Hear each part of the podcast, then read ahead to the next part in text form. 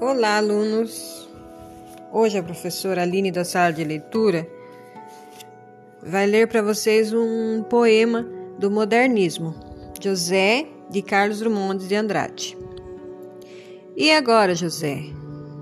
Já usou essa expressão?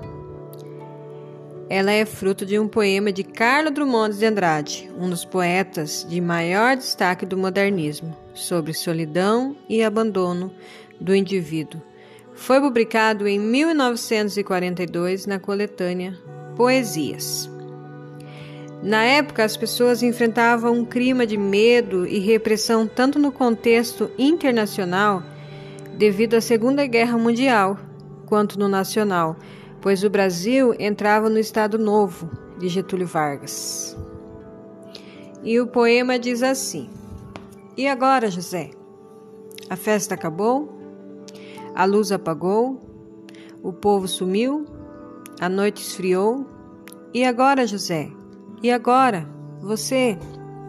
Você que é sem nome, que zomba dos outros, você que faz versos, que ama, protesta. E agora, José?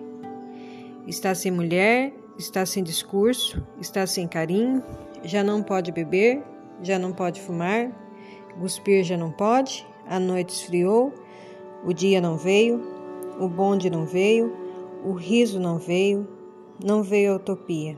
E tudo acabou, e tudo fugiu, e tudo mofou.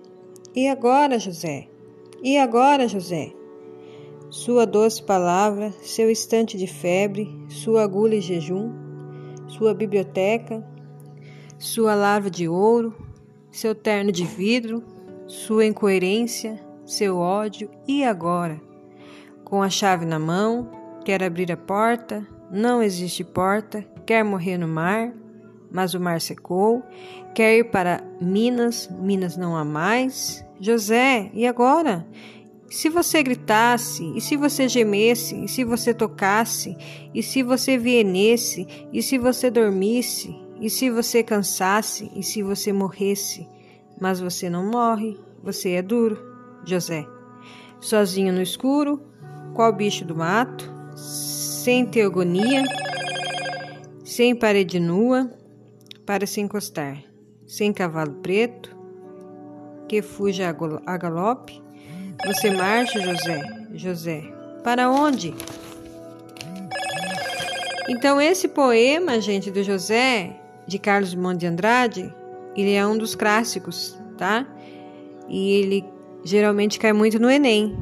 Então é importante que vocês é, escutem o poema, tá? Foi feito muito carinho por mim. Um bom dia.